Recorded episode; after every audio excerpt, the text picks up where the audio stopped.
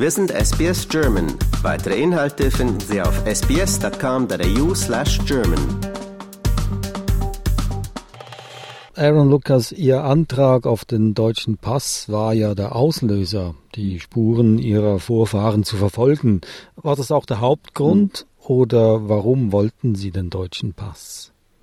To be honest, it, it was the first reason was that it was for initially when I came to take the passport, it was about the practicality of having a passport that was um, European that allowed me to, um, you know, get access to living in Europe and to all of the great things that come with that. So initially it was a practical reason, but in the process of um, receiving the passport and um, actually having the passport in my hand, I sort of realized the significance of it, and uh, that sort of sent set me on this journey of making the documentary after I had already received the passport and started questioning what my Opa would have thought about me having this passport now, and him not being alive meant that I had a lot of an- unanswered questions,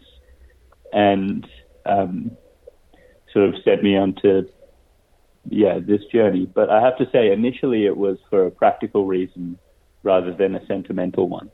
Auf Ihrer Reise durch Berlin, Nordrhein-Westfalen und Polen hm. suchen Sie ja nicht nur die Spuren des Lebens Ihrer Familie in Deutschland, sondern auch Ihre eigene Verbindung zu dem Ort, den Ihre Familie einst ihr Zuhause nannte. Und ich hoffe, ich verrate hier nicht zu viel, aber Sie erfahren etwas über die Tragödie Ihres Onkels und seiner Familie, die tatsächlich ein Beispiel dafür ist, was Millionen von Juden unter dem Naziregime zugestoßen war. Und um das zu erfahren, zu lernen, wie hat es Ihre Wahrnehmung von sich selbst als, ich sage jetzt mal, australisch-deutscher Jude verändert? You're right in that initially the the process was about following my own uh, grandfather's experience and my own grandfather's footsteps.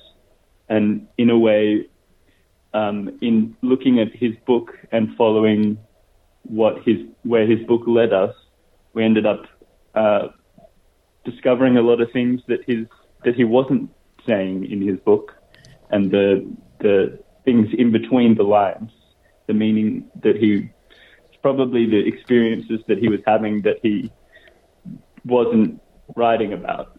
Um, and that was sort of where our, our story took us, which was the consequences of the Nazi regime or the what was happening to him and his uncles and his parents, and the things that maybe his parents didn't tell him, or the, the things that his parents protected him from.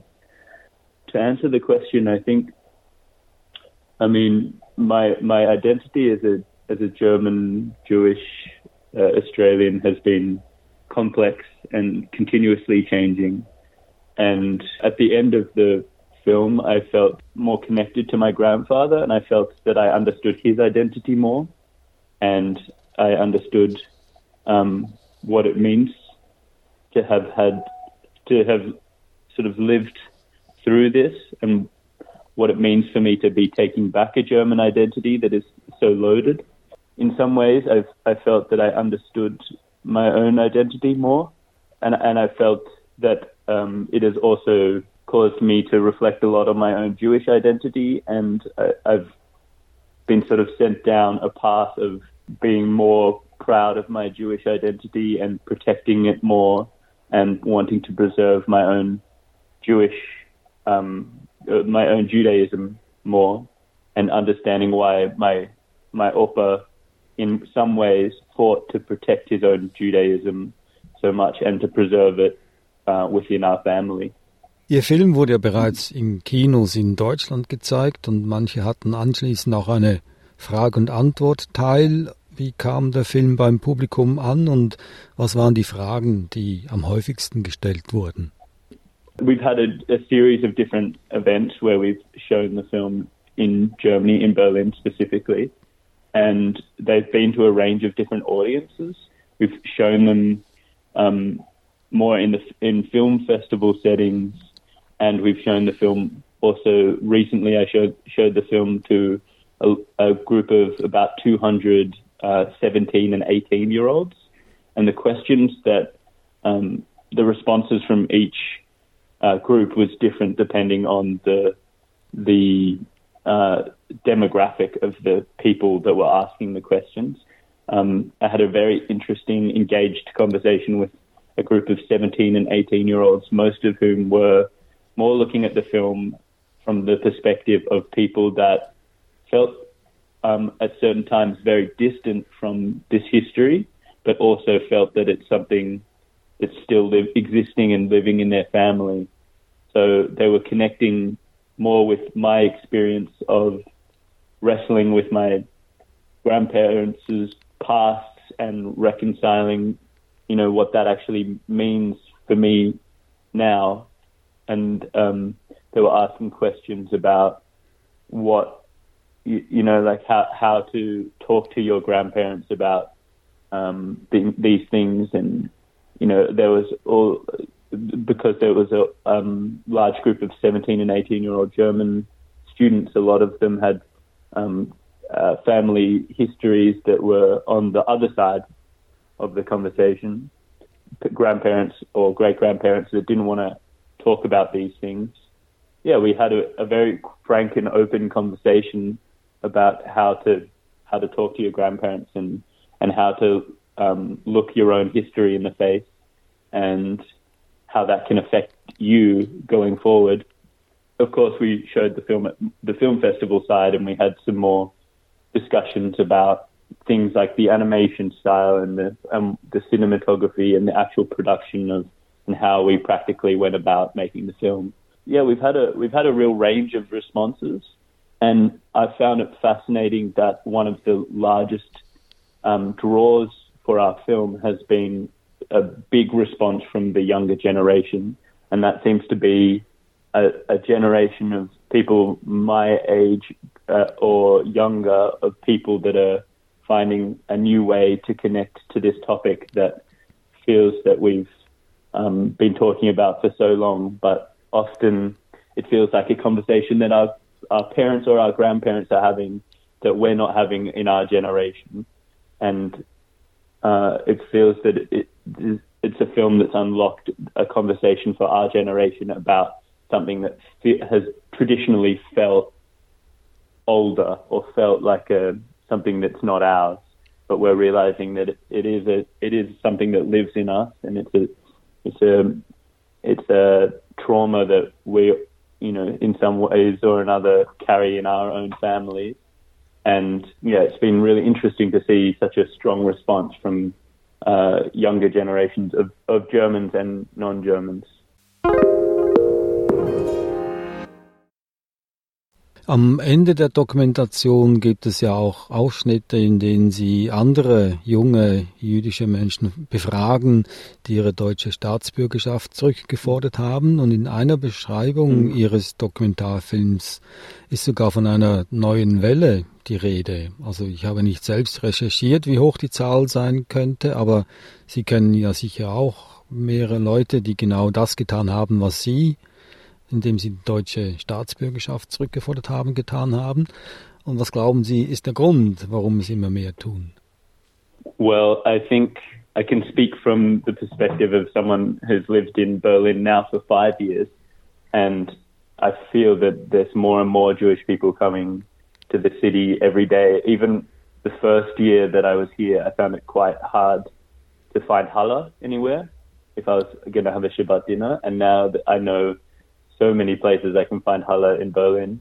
Um, it feels like a very tangible change actually in the how many people are coming over from uh, from Israel specifically. I think there's a lot of people coming over from Israel. I think there's a lot of reasons that Jewish people are reclaiming citizenship. One of the people we interviewed at the end is her name is um, Donna Swarthout, and she has written a book all about the subject of Jewish people reclaiming citizenships. It's called a place they called home. and it's a series of essays of people who are all talking about their own experience of reclaiming citizenship. And so after reading her book and, and discussing it with also other Jewish people and in people in the documentary, I think there's a whole a range of reasons. A lot of it, like me, is at first a practical thing of wanting to have a passport that uh, for a lot of people is, is, is a second passport and that gives them greater access to living in different places. But then once they get the passport, they have to sort of um, struggle with what it actually means. As some people said that it was about, you know, feeling closer to their family's history and wanting to reclaim that that history.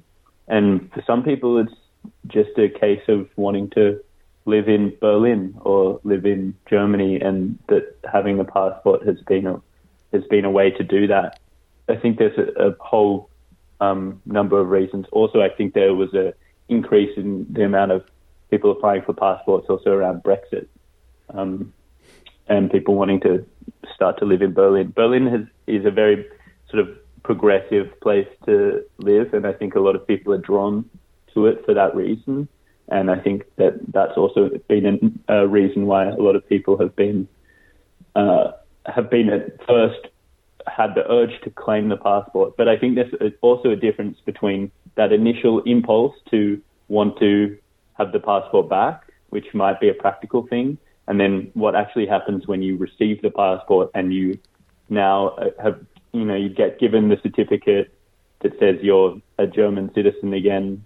There's a whole rainbow of emotions that sort of come with that experience of being given that passport back, and that's that's the real for me. That was the real difficult moment of actually having the citizenship in my hand and with my name on it and the, you know, on the German Burgundy passport. Sie leben ja schon längere Zeit in Deutschland, in Berlin. Wie fühlen Sie sich denn in Deutschland vom deutschen Volk aufgenommen? It's complicated because, as I said, my, my relationship with Germany feels like it's constantly evolving. I, I love I love living in Berlin first and foremost. It, I find it, and as a you know, a lot of Germans might say that uh, living in Berlin isn't really like living in Germany, and uh, I, I feel that sometimes. It's a very uh, international city, but yeah, I've I've really enjoyed um, living living over here and living in, in Germany, and I've by by this point I've I have a, a community, you know, I I, I um, feel close to like a, a group of people and I have a, you know, I have my work and everything's sort of fallen into place and it's now a place that I feel comfortable saying is my home. With that, my, my identity, my German identity is always, you know, feeling like it's growing closer or, or I'm growing, I'm getting some new understanding of my own German identity and exactly what that means. At the same time, I have noticed a, a lot of cultural differences between the Australian way of being and Australian sort of nature in in relationships and in in work even it's very different from the German um, German sort of social norms. So that's something I'm still always learning and and uh, growing in. And also, as I learn more and more of the language, I'm, I'm getting a better understanding of that too. Aaron Lucas, australischer Filmemacher in Berlin, besten Dank für das Gespräch. Dankeschön. Lust auf weitere Interviews und Geschichten? Uns gibt's auf allen großen Podcast-Plattformen wie Apple, Google und Spotify.